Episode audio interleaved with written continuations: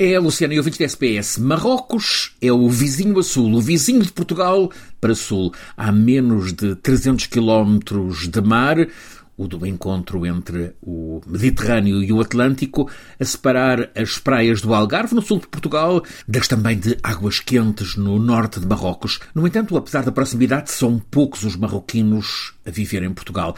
Mas mesmo em hora de tristeza pela eliminação da seleção portuguesa, que estava a ficar tão entusiasmada com este Mundial de Futebol, há hoje abraços portugueses a estes vizinhos a sul.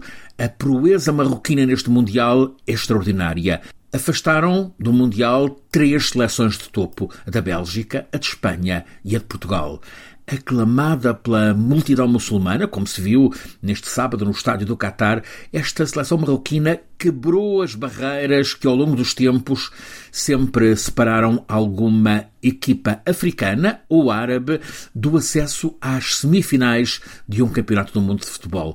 Geograficamente, Marrocos é de facto o continente africano, o norte de África, tem cultura árabe, tem religião muçulmana, mas em termos de cultura futebolística, Marrocos é uma seleção europeia. Uma das estrelas desta equipa, Ashraf Hakimi, joga no Paris Saint-Germain, de França, nasceu em Madrid, jogou nas equipas juvenis do Real e está agora a impor-se como o melhor lateral direito deste Campeonato do Mundo de 2022.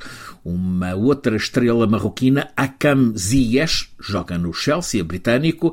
Ele cresceu nos Países Baixos e ganhou nome no Ajax agora é estrela na seleção. Há vários futebolistas marroquinos em equipas principais de Espanha, de França, também têm passado alguns por Portugal.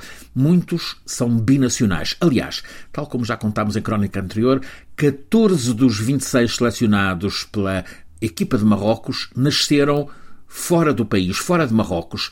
Em cinco jogos neste Mundial, no Qatar, a equipa de Marrocos sofreu apenas um golo.